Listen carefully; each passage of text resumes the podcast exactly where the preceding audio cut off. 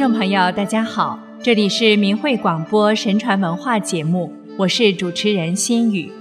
在今天的节目中，我们为大家介绍一位南宋时期奉公爱民、节操自守的好官杨万里。杨万里字廷秀，号成斋，南宋时期吉州吉水人。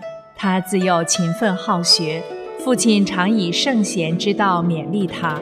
青年时就进士及第，后官至秘书监。他一生忧国忧民，温厚慈仁，临事则尽节凛然，临大寒而不改，力主抗金，收复失地，以正直敢言，不畏权势，敢于为民请命而著称。杨万里最初受任永州零陵县城，当时宰相张俊因坚持抗金。被贬居永州，杨万里钦佩其为人，三次前往拜谒而不得见，于是写书信力请，表明自己的心境。张俊看了很受感动，接见之后，张俊勉励杨万里要效法先贤的清直之操，不随波逐流，并勉之以正心诚意之学。此后，杨万里便自号成斋。以明己志，并终身立清直之操。不久，杨万里任龙兴府奉新知县。时值奉新大旱，百姓生活十分困苦。杨万里上任时，见牢中关满了交不起租税的百姓，官署府库却依然空虚，深知是群吏中间盘剥所致。于是他下令全部放还牢里的百姓。并禁止逮捕、鞭打百姓，然后发给每户一纸通知，放宽其税额期限。结果百姓纷纷自动前来纳税，不出一月，欠税全部交清。他的不扰民的做法受到百姓的称赞。面对当时中原沦丧，江山为于半壁，百姓流离，南宋朝廷偏安一隅。于金国战战和和的局面，杨万里主张恢复中原，反对屈辱求和。他向朝廷上书千虑策，包括军道、国事、人才、论相、论将、论兵、选法、刑法、荣官、民政等共三十篇文章，深刻总结了靖康之难以来的历史教训。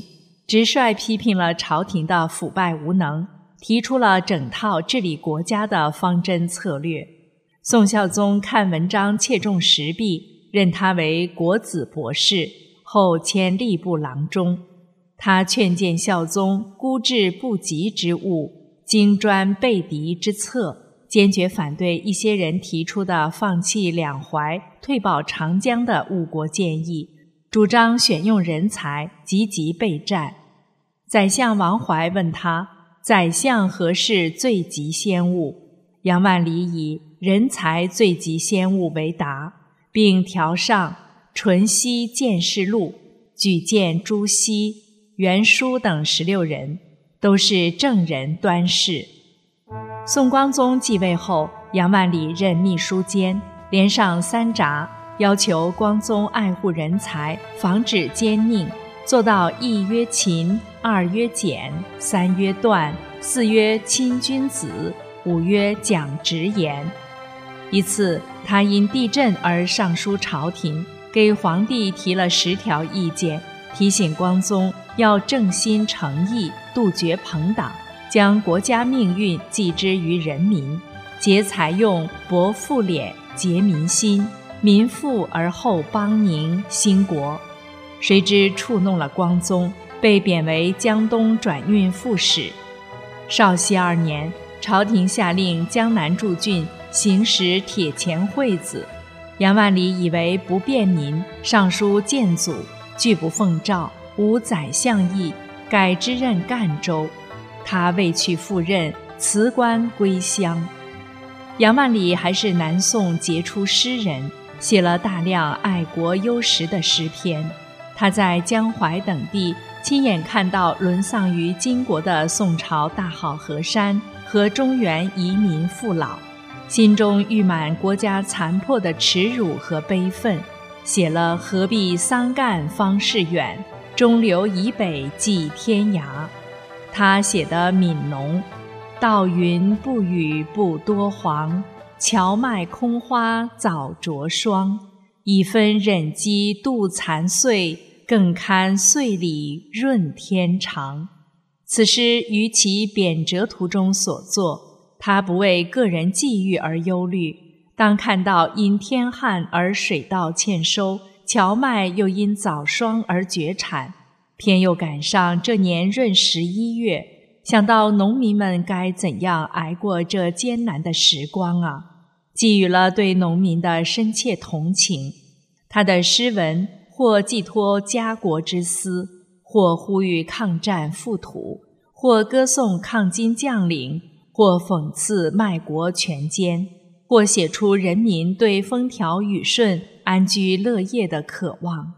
他写的。小荷才露尖尖角，早有蜻蜓立上头。接天莲叶无穷碧，映日荷花别样红。等诗句脍炙人口，以细致深入的笔触描写出自然万物的昂然生机。宋宁宗时，韩托胄倚仗韩皇后的权势，爬上相位，大肆网罗党羽。在朝中专权，他建了一座南园，以答应让杨万里入朝做高官为报酬，请杨万里为他这座园子做祭。杨万里为人正直，一向鄙弃韩托胄的为人，坚持不做，说道：“官位可弃，祭不可做。”韩托胄听后大怒，只好让别人执笔作记。诗人葛天民称赞杨万里。脊梁如铁，心如石。庆元年间，朝廷几次封赠杨万里，皆被他辞却，以示其不阿谀权贵的态度。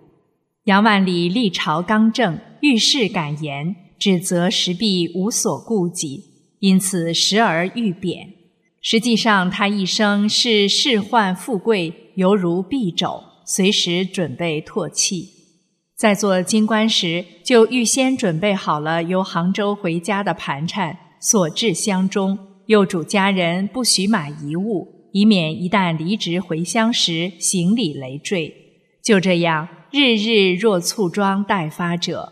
他从不谋私利，每次离任时都会将自己的俸禄余钱上交官库。他离任江东转运副使时，有余钱万民。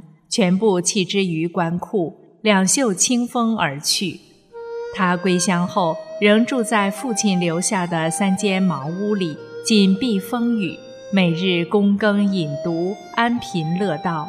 人称其家采传土阶，如田舍翁。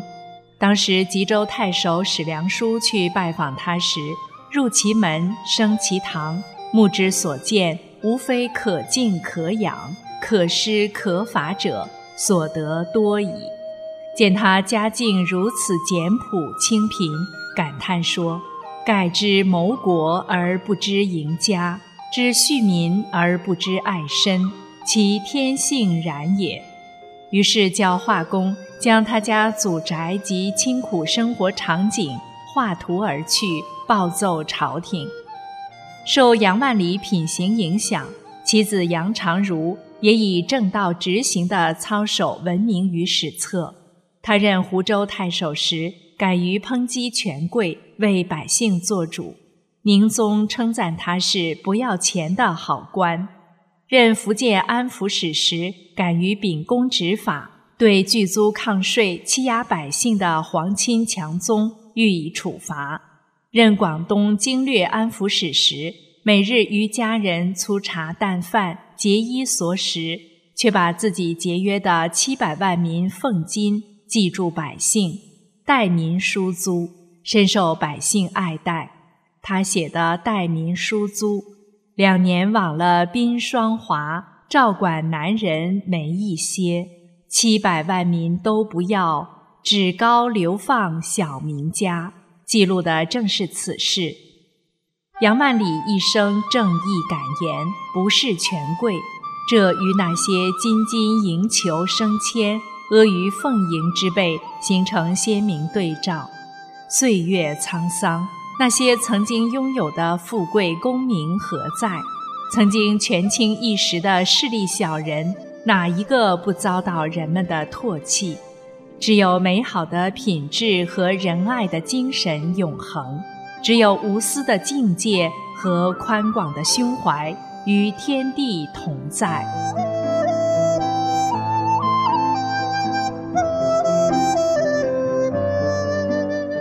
听众朋友，我们今天的节目就为您播送到这里，心语感谢您的收听，下次节目时间我们空中再会。